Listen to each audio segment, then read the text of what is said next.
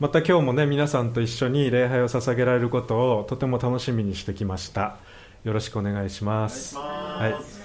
あのー、えっ、と今日のお話は、えー、ちょっと僕のこう聖書理解とあのー、え私そういうふうに読んだことなかったってね思われるような内容かもしれません。あの僕個人個人的にはあのディスペンセーション主義神学に立ってますですからあの、まあ、皆さんの中にはあのちょっとえそんな話だったの？ってね驚くことが出てくるかもしれませんけどもあの参考にしてください。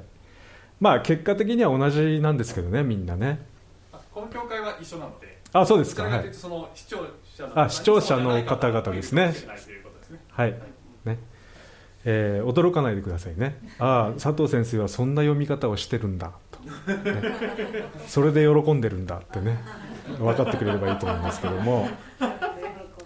えっ、と今日の、えーと、御言葉は愛歌の3章の26なんですけども、えー、この主の救いに希望を置きそれを静かに待つのはよい。っていうねこの言葉があるんですね。主の救いに希望を置きそれを静かに待つのはよい、まあこの言葉ですごく心に残ったのは静かに待つのはよい。静かにっていうところですね。で英語の聖書も見たらねやっぱりね wait quietly って書いてあるんですね。今ね皆さんこの世界がねなんか沸騰してる感じですよね、うん、もう逃げ場がない。でもね聖書では静かに待つのが良い。っていうんですね。えー、っとちょっと一言じゃ祈らせてくださいね。天のお父さんどうぞ。今日もあなたがこのここに来ていらっしゃるまた Zoom で参加していらっしゃるお一人お一人の魂にあなたが望んでくださってあなたが励まし慰め力づけてくださいますようにお願いします、えー、このあなたの御言葉を分かち合う私もあなたに導かれたいです。どうぞよろしくお願いします。イエス様のお名前によってお祈りします。アーメン。あの先ほどのね賛美の最後にはキリストが再び来られるっていうねその話があ歌歌詞がありましたけどもキリストが再び来られるという約束はあ何世紀にもわたってねこの信者の最大の希望となってきました。であのこの AD の325年、えー、には第1回ニカイア公会議っていうのがあったらしいんですけどね。そこではニカイア信条っていうねまあ、あの今のこのキリスト教会が大切にしている教えの一つ一つが決定されたんですね。でその中の一つに、えー、こう書いてあります。キリストは栄光のうちに再び来られる。そういう教義が正当なものとして承認されたらしいんですね。でまた旧約聖書にはあキリストが来られること、えー、特に、この十字架にかかられるためにね初臨と言いますけどね初めに初めて来られるというね臨というのは望むっていう字を書きますけどね。キリストの初臨について旧約聖書では約350回ぐらい予言されていたそうです。されていたそうですとかされています。でその予言は全て忠実に成就しました。これはもう終わってるんですね。そして旧約聖書同じ旧約聖書にはキリストの再臨再び来られる。このことに関しては約1500回予言されているそうです。でそれはこれから起こることですよ。これから起こること。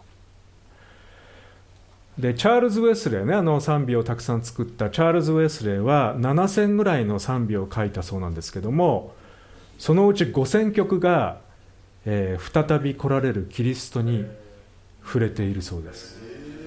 ね僕も調べてねえー、そうなんだで昨年召されたあのエリザベス女王ねあのイギリスのねエリザベス2世。あの方があの若い頃戴冠式っていうのがあったんですけどね冠を乗せてもらう。カンタベリー大主教っていう方がねあのこの冠を乗せたんですけどもその時にこう宣言したそうです。女王陛下私はこの冠をあなたに授けます。けれどもそれはこれをかぶる権利を持つお方が戻ってくるまでの間です。と宣言したそうですね、まあ、このようにこの何世紀にもわたってえー、キリストがね来られるっていうことが待たれているんですね。でもけれあのこのまあ来られるんですけどもそのお方がこう戻ってくるまでの間うん私たちの世界は皆皆さんもご存知のように暴虐と嘆きでいっぱいですね。なんかこう世界ってね子供の頃は世の中ってねこう進めば進むほどどんどん良くなるものと僕は思ってました。でところがねこの年になって分かってきたのはね変わんないっていうことですね。変わんないどころかっていうね。まあ神様を侮っている人々がまあ昔僕もそうだったんですけどね神様なんていないっていうね神様を侮っている人々がこの世界でやりたい放題言いたい放題ですね今ね。神などおらん。自分こそ、ね、この世界のリーダーだ。って言ってるような人たちがねロシアで中国で北朝鮮でアフリカで平気で嘘に嘘を重ねて人々を抑圧していますね。また人生は自分の力で切り開くものだ。と豪語しているねこの日本人私たち日本人は老いも若きもこぞって背筋主義で詐欺偽装闇バイト何のそのってね。いやねあの YouTube 見てるとね日本人を賛美してるようなね YouTube いっぱいあるんですよ。それだけ自信がないんですよ。日本人はね。また LGBTQ ってね聞いたことあると思いますね。まあその横断幕を張って世界中でねパレードをしている人権擁護と言っている人たちがいるんですけどね。実のところこの彼らは天に唾をしているということに気がついています。ちょっとみんな今上向いて。それで一緒に天に唾やってみようか。どうなる？どうなる？ピューンといったのが？ね。まあねだからそれがね僕はね天に唾するとそうなるんですけどまあ慣れの果てがね今回起きたジャニーズ問題だと思いますね。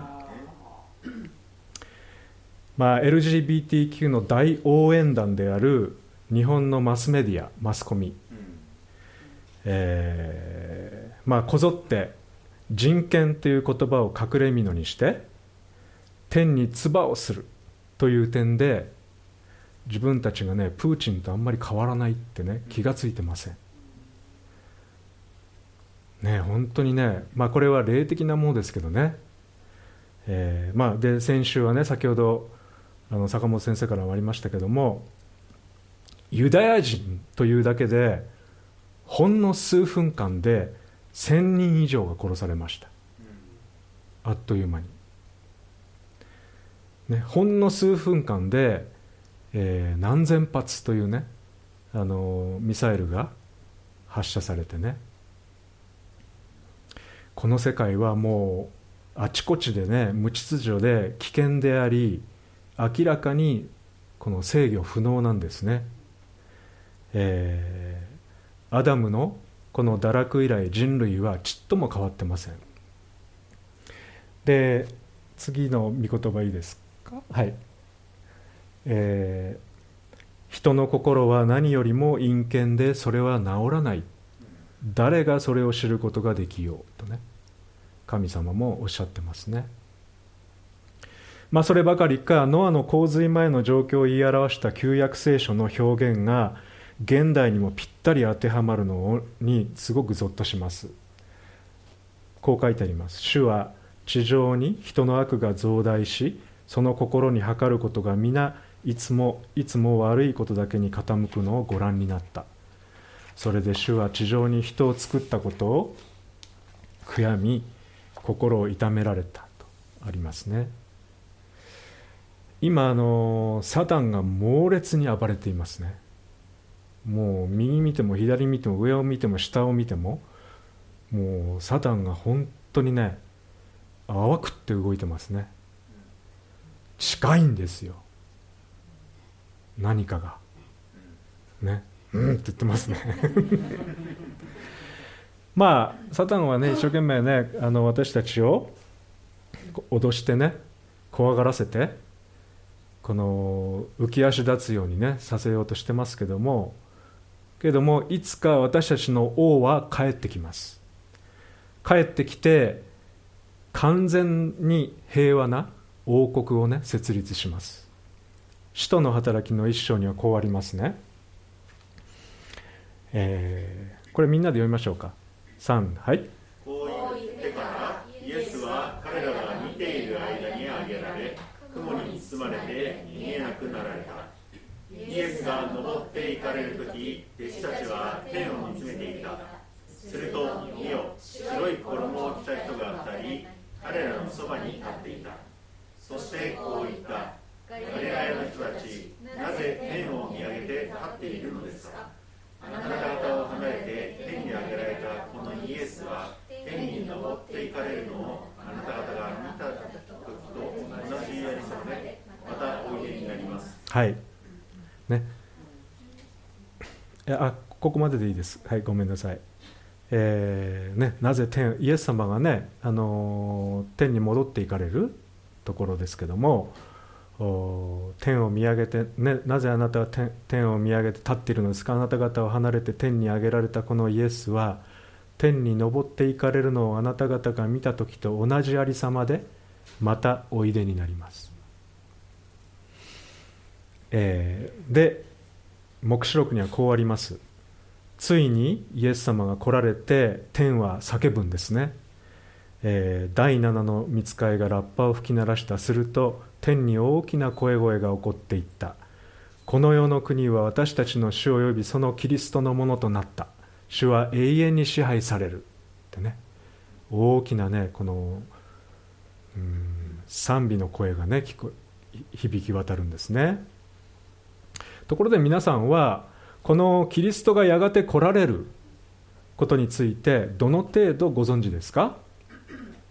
キリストの十字架の死による罪の償い3日後の復活これは信じていても将来来る神の御国についてははっきりしていないっていうことはありませんか？これからこの世界に起こることについて皆さんははっきりご存知ですか？クリスチャンではない人たちからこれからこの世界はどうなっていくんですか？世界は核戦争やあるいは地球温暖化によって滅亡するんじゃないでしょうか、ね、あのこの黙示録に書かれているこの荒らす憎むべきものが、ね、エルサレム立つあれはプーチンなんじゃないですか？聞かれましたよ。この前。ねそういうふうに聞かれたら皆さんは確信を持って明確に説明することができますか？イエス様の十字架の死復活は説明できるでしょう皆さん。でもなぜか再臨についてこれからイエス様来られるそして神の国が建てられるということに関して説明していない説明できない人が多いですよクリスチャンで。日本の選挙が進まないのはそこかなと思ってます、ね、まあただ天国とか永遠の命などというね分かったような分かんないような漠然とした言葉でねお茶を濁しているんじゃないですか。僕は昔そうでした。自分が一番分からないのにあのねイエスを信じようって言ってるんです。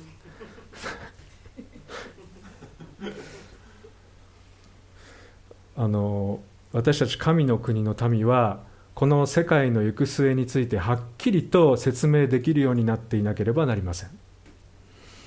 でこれから起こることを聖書ははっきりと予言しています。でそのことをこのプロセスを一通り知っておくことは皆さんが先ほどありました静かに落ち着いて生活し主の救いを待つことを可能にします。はっきり知っているとね。でこれから起こることは主に4つです。まあシンプルにね4つちょっとまとめてみました。ね初めて触れる人もいるかもしれませんけど景挙があって観難時代が来て千年間のキリストの支配が来てそして新天新地、ねまあ、新天新地はね皆さんね知ってらっしゃるかもしれませんけどね。まず聖書ではこの歴史上次に起こる大イベントとして景挙があると教えています。第一テサロニケのこの 後ろで こうやってる人いましたね。景挙これ？テサロニケ。ちょっと小さくてね申し訳ないですけどこれじゃあちょっと皆さん、えー、読んでください。3はい。主は亡霊と見つかいの頭の声と神のラッパの響きのうちにご自身天から下ってこられます。それからキリストにある死者がまず初めによみがえり次に生き残っている私たちがたちまち彼らと一緒に雲の中に一挙に引き上げられ空中で主と会うのです。このようにして私たちはいつまでも主と共にいることになります。次も読んでください。聞きなさい。私はあなた方に奥義を告げましょう。私たちは皆眠ることになっているのではなく変えられるのです。終わりのラッパとともにたちまち一瞬のうちにです。ラッパが鳴ると死者は朽ちないものによみがえり私たちは変えられるのですねえこんなことがね書かれてるんですよね。キリストが降りてこられる時にはラッパの響きが聞こえるそうです。ラッパの響きが伴わないで私はキリストの再臨である。ってねこれまで言ってきた新興宗教の教祖がいっぱいいます。皆さんねラッパの響きが伴わない、ね、再臨に気をつけてください。騙されないようにね。キリストが降りてこられるとキリストにある死者がまず初めによみがえりとあります。これはクリスチャンとして亡くなった兄弟姉妹たちのことですね。次に生き残っているクリスチャンたちがその先輩たちと一緒に雲の中に一挙に引き上げられ空中でイエス様とお会いします。これ空中再臨とも言いますけどもまだイエス様は地上に立降り立たないんですね。はい。全世界のこのキリストを信じる人々の集まりを教会とねこうあの言いますけども教会は天に引き上げられ地上にクリスチャンたちはいなくなります。うん。引き上げられたクリスチャンたちは一瞬のうちに栄光の体に変えられてキリストと共にいることになります。楽しみ できればこの生きてる間でキューって上げられてみたいなってそうなんか内臓がうーってね。ね。えどうなるんだろうってねすっごいね楽しみなんですよ僕がもうそれだけでねクリスチャンになった方がいいよみんな。すっごいエキサイティングねこれね。ねえ。もしクリスチャンじゃない人聞いてたらねぜひもうそれを体験しましょう一緒に。そこか。そこか。でその後ね2番目で観難時代が来るんですね。クリスチャンたちが軽挙されて地上にクリスチャンたちがいなくなった後残された地上には何が起こるんでしょう。マタイ24章にその様子が書かれています。これはイエス様ご自身の予言です。これちょっと長いんですけどね。ちょっと読んでいきますねマタイ24章からですけれどもイエスが宮を出て行かれる時、えー、弟子たちが近寄ってきてイエスに宮の建物を指し示した。そこでイエスは彼らに答えて言われた。このすべてのものに目を見張っているのでしょう。誠にあなた方に告げます。ここでは石が崩されずに積まれたまま残ることは決してありません。イエスがオリーブ山に座っておられると弟子たちが密かに身元に来てお話身元に来ていった。お話しください。いつそのようなことが起こるんでしょう。あなたの来られる時や世の終わりにはどんな前兆があるのでしょう。そこでイエスは彼らに答えて言われた。人に惑わされないように気をつけなさい。私の名を名乗る者が大勢現れ私こそキリストだと言って多くの人を惑わすでしょう。また戦争のことや戦争の噂を聞くでしょうが気をつけて慌てないようにしなさい。これらは必ず起こることです。しかし終わりが来たんではありません。民族は民族に国は国に敵対して立ち上がり方々に飢饉と地震が起こります。しかしそのようなことは皆生みの苦しみの始めなのです。その時人々はあなた方を苦しい目に遭わせ殺します。また私の名のためにあなた方はすべての国の人々に憎まれます。またその時は人々が大勢つまずき互いに裏切り憎しみ合います。また偽預言者が多く起こって多くの人々を惑わします。不法がはびこるので多くの人たちの愛は冷たくなります。しかし最後まで耐え忍ぶ者は救われます。この御国の福音は全世界に述べ伝えられて全ての国民に明かしされそれから終わりの日が来ます。それゆえ預言者ダニエルによって語られたあの荒らす憎むべき者が聖なるところに立つのを見たならば読者はよく読み取るようにその時はユダヤにいる人々は山へ逃げなさい。屋上にいる者は家の中のものを持ち出そうと下に降りてはいけません。畑にいる者は着物を取りに戻ってはいけません。だがその日哀れなのは身重の女と血のみ子のを持つ女です。ただあなた方の逃げるのが冬や安息日にならぬように祈りなさい。その時には世の初めから今に至るまでいまだかつてなかったようなまたこれからもないようなひどい苦難があるからです。もしその日数が少なくされなかったら一人として救われるものはないでしょう。しかし選ばれた者のためにその日日数は少なくされます。その時空キリストがここにいるとかそこにいるというものがあっても信じてはいけません。ラッパが鳴るからね。偽キリスト偽預言者たちが現れてできれば先民を惑わそうとして大きな印や不思議なことをしてみます。見せますってね、まあ、これはイエス様ご自身が観難時代に起こることを予言された箇所です。ここにはね以下のようなことがね予言されてますね。大勢の偽キリストが現れる。まあ今もいるよね。また戦争や戦争の噂が絶えない。今もあるよね。世界のあちこちで飢饉や地震が起こる。今もあるよね。迫害が広がる。まあ日本はまだそこまで行ってないけどまあこれもあるよね。まあ御国の福音が全世界に述べ伝えられる。ダニエルが予言した荒らす憎むべきものが聖なるところに立つ。全地球的な天変地異がある。っていうんですね。まあ、ダニエルによるとね今日はそこは開きませんけどもこの観難時代というのは7年間だそうです。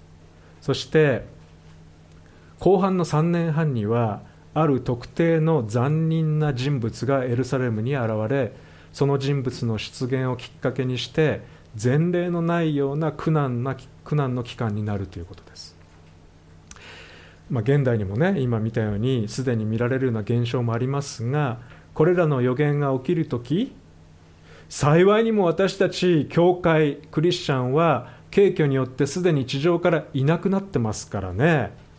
私たちはこの7年間の観難時代を通過しなくてもよいという救いに預かっています。嬉しい。恐ろしいですからねこの時代は。後から読みますけどね。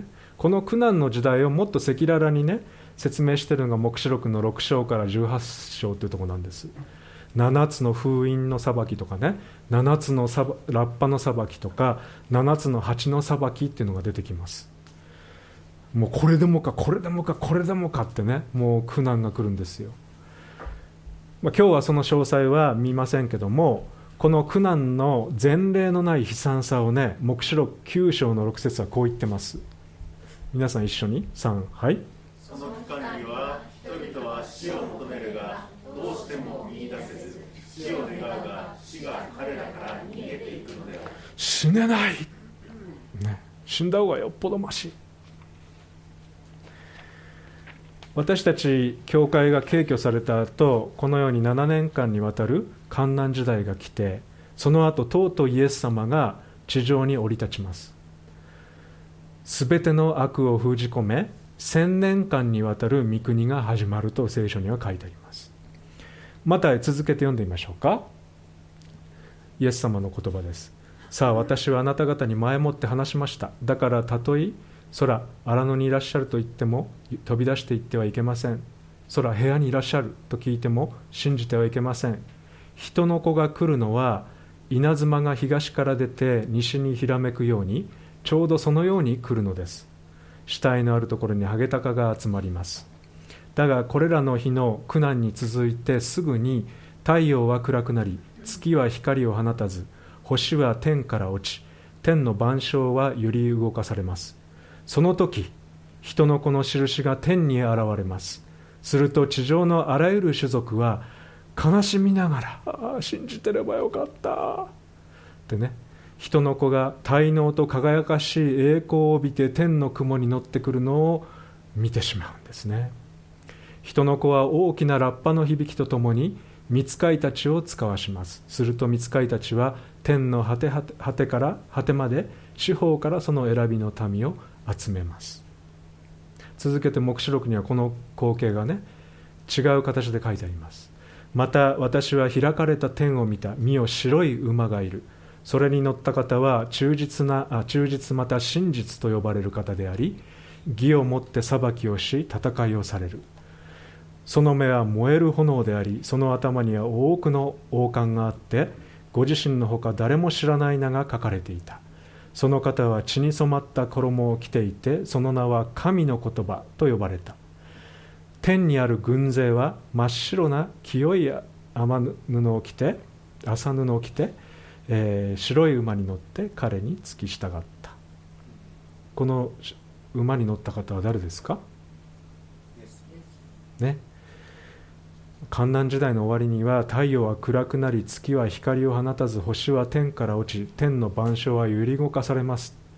ところがある日突然空に人の子の印が現れ地上のあらゆる種族がこれを見る。って書いてありますね。このことからこれは全世界の人の目に明らかになるものだということです。この情景をこの描写したね黙示録ではイエス様はお一人でやってくるのではなく天にある軍勢と共にやってきます。天にある軍勢。これは軽挙で天に上げられていた私たち教会のクリスチャンたちそして見つかいたちのことを指しています。テサロニケにはこう書いてありますね、